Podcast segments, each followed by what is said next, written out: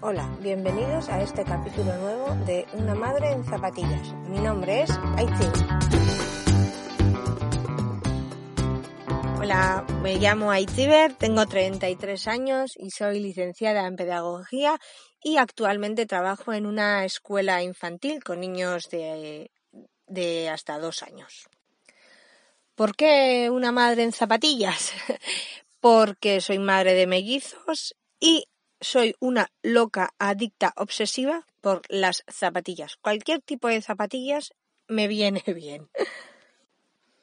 El ser madre, como a todas me imagino, eh, te cambia la vida, te cambia las amistades, te cambia la relación con el trabajo, con tu pareja, y tengo la necesidad de, de contar, ¿no? De, de, contar lo que yo creo, lo que yo siento, porque siempre, bueno, eh, con amigas y ¿qué tal? ¿qué tal? Y cuando hablas con ellas siempre es todo bien, ¿no? Y ahora que soy madre me doy cuenta de que no es siempre todo bien, que sí que la maternidad es preciosa, es muy bonita, pero no pero tienes tus momentos, tus momentos de llorar, de tristeza, de ansiedad, de no saber cómo, cómo gestionar algunas situaciones.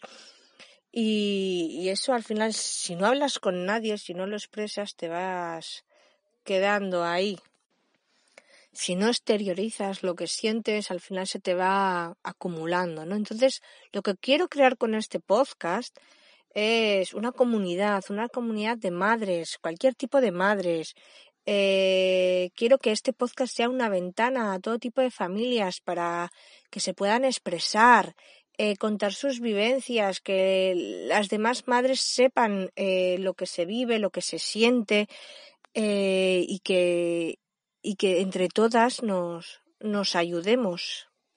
La idea que tengo con este podcast es los primeros capítulos quiero hablar un poco de mí, de mi experiencia, de cómo me sentí yo, qué es lo que me pasó, contaros un poquito eh, sobre mí, ¿no? Cómo, eso, cómo viví yo la experiencia pues del embarazo, del parto, del posparto, de neonatos, porque mis niños estuvieron ingresados dos meses en neonatos, y ya os hablaré de eso. Entonces quiero un poco que sepáis, ¿no? Eh, cómo me sentí yo voy a intentarlo siempre hacer desde el humor o bueno, que yo soy una persona muy risueña, muy charachera, entonces quiero hacerlo desde esa perspectiva, ¿no? Siempre cuando sea un tema serio, hablarlo con, con la seriedad que, que se requiere. Y después de contaros un poquito mi experiencia, me gustaría haceros partícipes a vosotras, es decir, realizando entrevistas, entrevistas con madres, madres eh, emprendedoras, madres que están en casa o amas de casa, eh, trabajadoras, eh, todo tipo de madres, todo, todas las familias. Quiero que me contéis vuestras experiencias, vuestras vivencias, cómo lo sentís, si os ha cambiado, cuánto os ha cambiado la vida porque al final igual las amistades, ¿no? Yo, por ejemplo, he notado mucho que igual algunas amistades que antes tenía 24 horas eh, conmigo antes de ser madre, de repente eh, de la noche a la mañana casi no sé de ellas por el hecho de ser madre. Entonces hay quien se aleja, ella, bueno, ellos, los amigos, yo o mi pareja por ser padres o, o, damos por hecho algunas cosas que realmente no son. Entonces, todas esas cosas que al final, bueno, a mí, por ejemplo, me, me influye, ¿no? Porque yo soy mucho de estar con amigos y sí que es verdad que una vez que eres madre, pues a mí en mi caso, por ejemplo, muchos amigos no están lo que me gustaría que estuviesen. No sé si o porque no les gustan los niños o porque dan por hecho que como eres padre no tienes todo el tiempo del mundo para hacer lo que hacías antes. Obviamente no tenemos todo el tiempo del mundo, pero bueno, si una vez al mes eh, nos propones o proponemos quedar, salir, pues podemos hacerlo. Obviamente ya todos los fines de semana como hacíamos antes, obviamente no podemos salir, pero bueno, una vez al mes o primero mi pareja y luego yo, todas esas cosas, pues a mí pues, personalmente, pues me han dolido y también es algo que bueno que igual a otras madres también les les duele no y aparte bueno de todo lo que conlleva ser madre las cosas de casa eh, la comida de los niños que duermes mal el, el, no dormir por favor es el no dormir es eh, es matador y te tienes que acostumbrar a ello. Yo ahora ya mis niños van a hacer 20 21 meses, van a hacer o ya tienen, ya, ya he perdido la cuenta ya. Y, y ya me he acostumbrado a, a, no dormir, pero los primeros meses fueron muy duros porque estás acostumbrada a dormir bien. Y el no dormir, os aseguro que, que quema mucho, ¿no? Entonces todas estas experiencias que os estoy contando, que yo misma estoy viviendo, me gustaría que vosotras también me, las contarais. Y también me gustaría hablar con los padres, ¿no? Porque cuando se habla de eh, ser padres o madres, generalmente nos, eh, yo misma también, ¿eh? O sea, nos centramos en las madres, ¿no? Porque al final sí que es verdad que es las que más sufrimos, entre comillas, el cambio, ¿no? Porque pasamos nosotras el embarazo, el parto, el posparto, que si luego le damos el pecho, eh, que si al final el niño te demanda más a ti porque has estado nueve, has estado nueve meses dentro tuyo. Pero los padres también quiero que en este podcast, en esta comunidad que quiero crear, quiero que, dar visibilidad a los padres, porque para ellos también es un cambio tremendo el tener un bebé en casa e igual muchas veces muchos o la mayoría no saben cómo actuar, eh, no saben cómo qué lo que tienen que hacer, están perdidos. Entonces quiero también darles esa visibilidad que se merecen, porque ellos también sufren este cambio.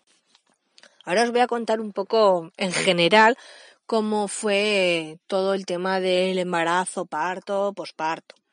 Eh, yo bueno, con mi pareja fuimos de vacaciones y al volver, ya cuando volvimos ya sabíamos que estábamos embarazadas porque allí en, Argentina, fuimos a Argentina, nos habíamos hecho el test de embarazo, entonces ya sabíamos que estábamos embarazados. Entonces cuando fuimos a la ginecóloga, la primera ecografía de todos, nada a los tres días de llegar aquí otra vez, eh, resulta que la ginecóloga era una conocida de una amiga mía y ya bueno, nos conocíamos de vista, entonces, bueno, ya estaba yo más tranquila. Y cuando empezó a inspeccionarme, me dijo, bueno, este bebé está bien, mirar el corazón como late y se oía bum, bum, bum, bum, bum, bum. Y de repente dice, y la segunda bolsa también está bien. Y yo, ¿cómo la segunda bolsa? Sí, sí, que hay dos. ¿Cómo que hay dos? ¿Que hay dos qué? Y que hay dos embriones, hay dos niños. ¿Y los dos laten? decía yo. Sí, sí, los dos laten, mira, y va por el segundo y la tía y yo, ay, y, la ginecóloga nos preguntó, pero ¿tenéis antecedentes de algún familiar y qué va? O sea, mi pareja, antecedente conocido de persona conocida, no sé que haya más que sea ancestros o lo que sea, nada, y yo tampoco. Y nada, mellizos así por, por, porque sí.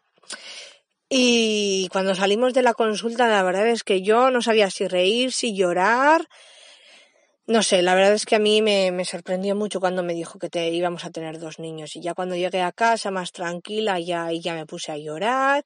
Porque al final piensas en todo, ¿no? En la economía, la casa es pequeña, el coche, teníamos un coche que no nos entraba, un carro gemelar, busca un carro gemelar que son enormes, piensa también en el carro gemelar eh, que tiene que entrar o que debería de entrar o que nos gustaría que entrase en el ascensor de los abuelos para que puedan quedarse con los niños, porque encima mi madre es viuda. Y claro, eh, depende qué carro, no le entraba en el ascensor, tenía que ir, bueno, un, un jaleo, todo, no sé, todo, todo, te pones a pensar en todo y y luego yo también ya me puse a pensar en cómo iba a ser el embarazo, qué tripa me iba a quedar, cuánto peso iba a coger y eso a mí me influyó, me influyó mucho el tema del, del peso en la tripa y me puse a mirar en Google. Google no miréis nada porque todo lo que miréis en Google es muerte. y nada, y la gente ahí con tripas enormes, tal, bueno.